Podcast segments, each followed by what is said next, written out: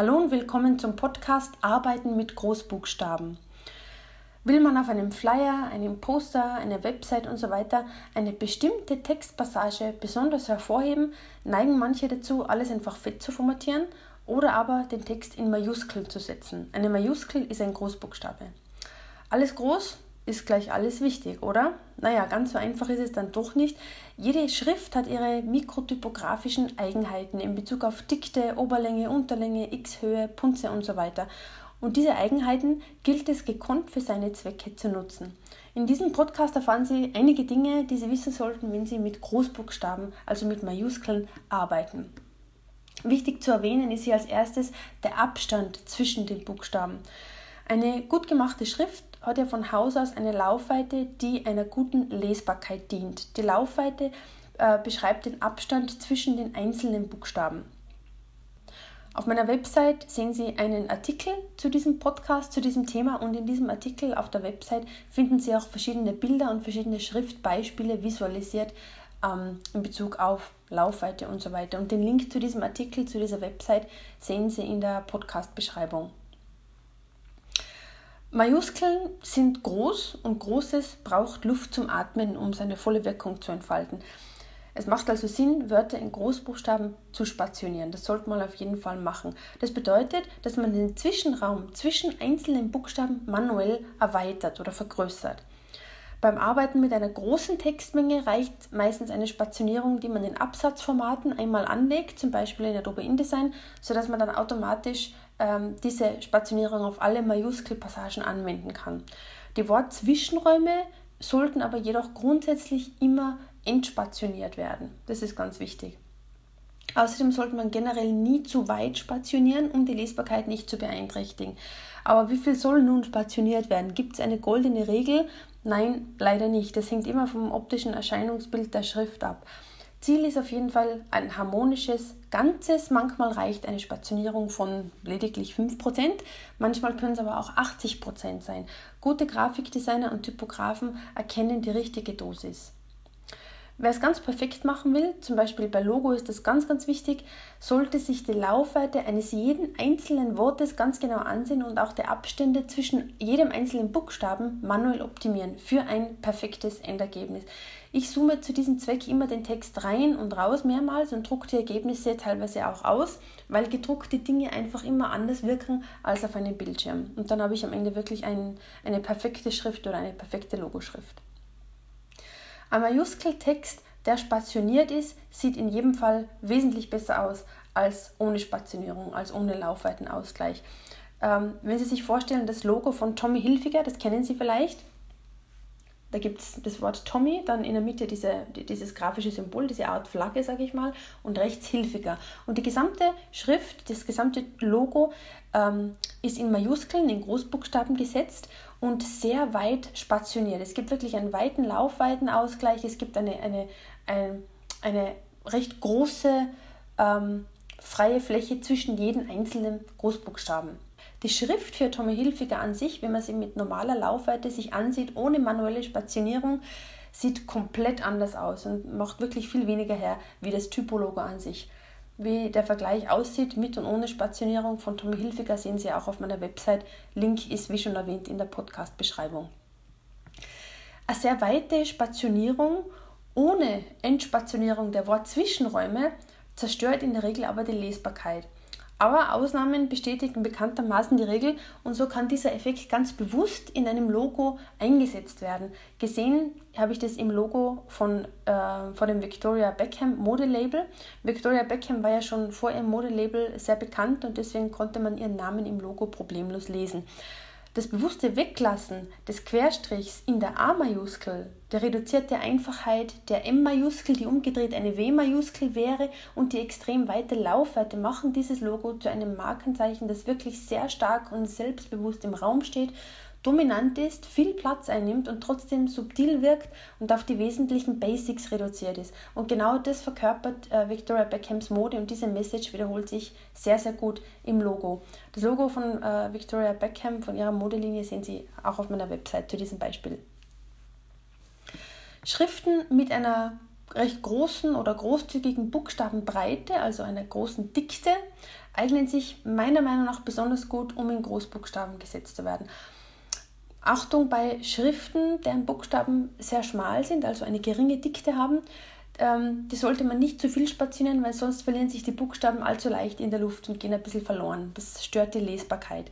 Ich habe auch verschiedene Beispiele von verschiedenen Schriften mit engen, mit weiten, mit mittelmäßigen Dichten auf meiner Website äh, mit der normalen Laufweite und mit der ähm, dazugehörigen äh, stärkeren oder größeren äh, Laufweite, spationiert um zum Beispiel 20%, 60% und so weiter.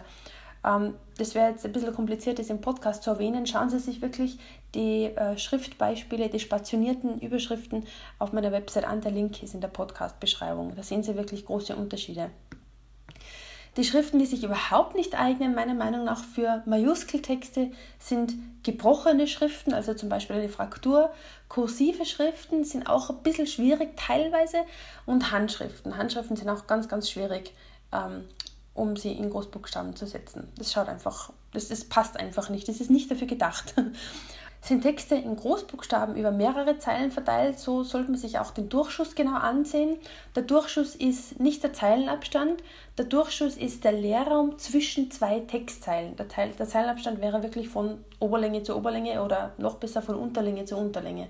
Aber der Durchschuss ist der Leerraum zwischen zwei Textzeilen und den sollte man sich genau anschauen, wenn man schon ähm, einen Text in Großbuchstaben über mehrere Zeilen setzt.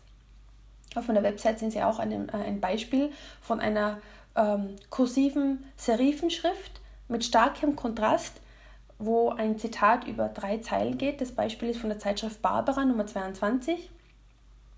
Und da gehen die Übungspunkte ähm, eines Wortes in die D-Majuskel von einem Wort darüber rein. Also hm, kann man jetzt halten darüber, was man will es stört eigentlich wirklich die Lesbarkeit, aber in diesem Beispiel wird es wahrscheinlich so sein, dass sich der Mediengestalter einiges dazu gedacht hat oder der Creative Director und dass dieses ähm, dass diese ja, unter Anführungszeichen schlechte Lesbarkeit oder dieses Stilmittel ganz bewusst gewählt worden ist.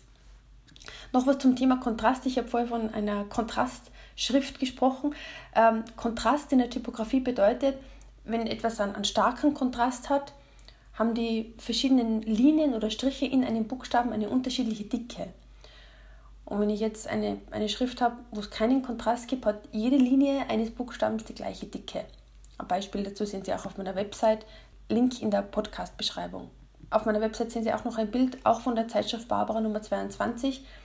Ähm, es ist eine recht große Überschrift, eine serifenlose Groteskschrift ohne Kontrast und ohne sichtbaren Laufweitenausgleich. Ich habe drei Stellen rot eingerahmt und diese Stellen hätten wirklich eine manuelle Spationierung vertragen. Ähm, Hervorhebung von Textpassagen. Wenn Text in Großbuchstaben gesetzt ist, stellt sich natürlich die Frage, ja, wie kann man denn einzelne Wörter oder Wortgruppen innerhalb dieser Großbuchstaben noch hervorheben? Da gibt es auch unterschiedliche Möglichkeiten. Ich kann zum Beispiel verschiedene Schriftschnitte bzw. verschiedene Schriftgrößen verwenden. Ich habe auch ein Beispiel von einer äh, Nivea-Werbung, von einem Print-Werbesujet A4 Nivea Micellen-Shampoo, auch auf meiner Webseite ersichtlich. Und da wird die Firmenschrift in einem fetten und in einem leichten Schnitt verwendet, aber in der ja, fast gleichen Größe. Zusätzlich sorgt ein himbeerfarbener Störer mit weißer Schrift in fettem Schnitt für eine extra Hervorhebung. Sieht sehr subtil aus immer noch und ist natürlich konform mit dem Corporate Design. Übrigens, die Firmenschrift der Marke Nivea ist sehr markant.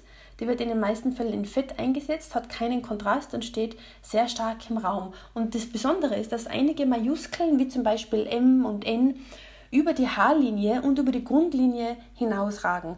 Die Haarlinie ist die, das obere Ende von einem Großbuchstaben und die Grundlinie ist ja, eine imaginäre Linie, auf, auf der ein Buchstabe sitzt sozusagen. Und die M und die N-Majuskel, die ragen da wirklich drüber hinaus. Und es ist wirklich sehr interessant gemacht bei der Nivea-Schrift. Dann habe ich auch noch ein Beispiel auf meiner Website ähm, zur zweiten Tiroler Langen Nacht des Sports, wobei auch verschiedene Schriftschnitte, regulär und fett und Schriftgrößen eingesetzt werden. Beim Arbeiten mit unterschiedlichen Größen der gleichen Schrift empfehle ich immer, mit symmetrischen Werten zu arbeiten. Und zwar deswegen, weil unser menschliches Auge Symmetrie und Gleichmäßiges liebt, Nicht umsonst werden Menschen mit symmetrischen Gesichtszügen als besonders attraktiv empfunden. Das hat alles einen Grund. Also sollte man nicht ein Wort x-beliebig größer machen als das andere, sondern zum Beispiel um 50% oder 25% eines Gevierts größer machen.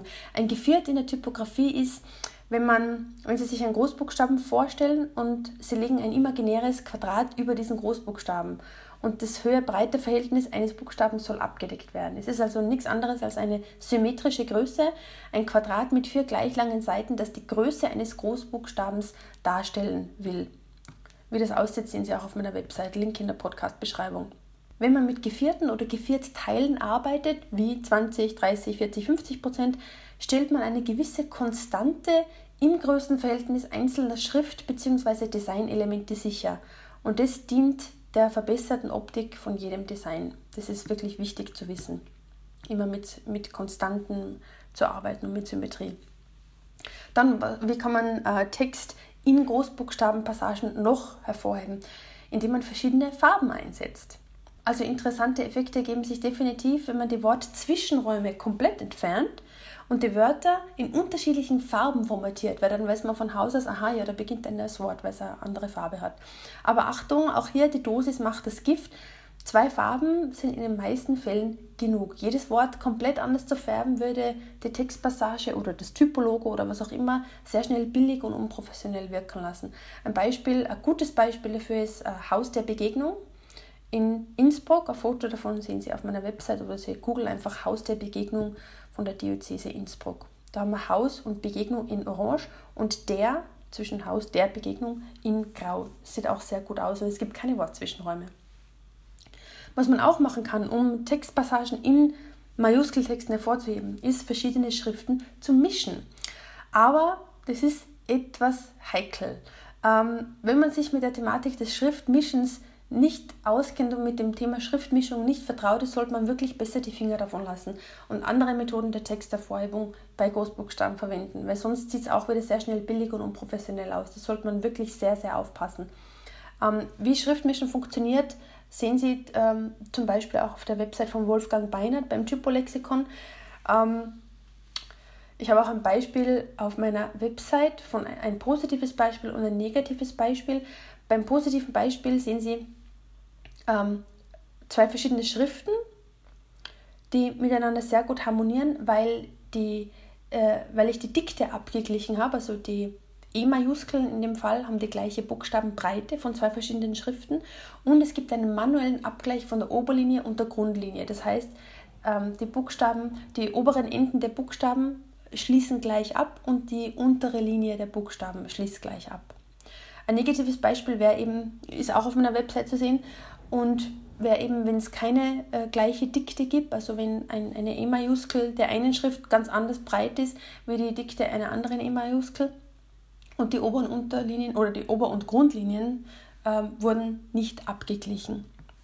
Ähm, übrigens, viele interessante Infos zum Thema Schriften finden Sie im Typolexikon von Wolfgang Beinert aus Berlin. Ich habe es vorhin schon erwähnt. Ich stelle den Link dazu auch in äh, die Podcast-Beschreibung und auch den Link zum Thema Schriftmischen auf dem Typolexikon von Wolfgang Beinert. Er macht auch Workshops, verschiedene Typografie-Workshops und die kann ich Ihnen wirklich sehr ans Herz legen. Ich habe auch schon bei zwei mitgemacht und die sind wirklich vollgespickt mit wertvollen Infos und praxistauglichen Schriftkniffen.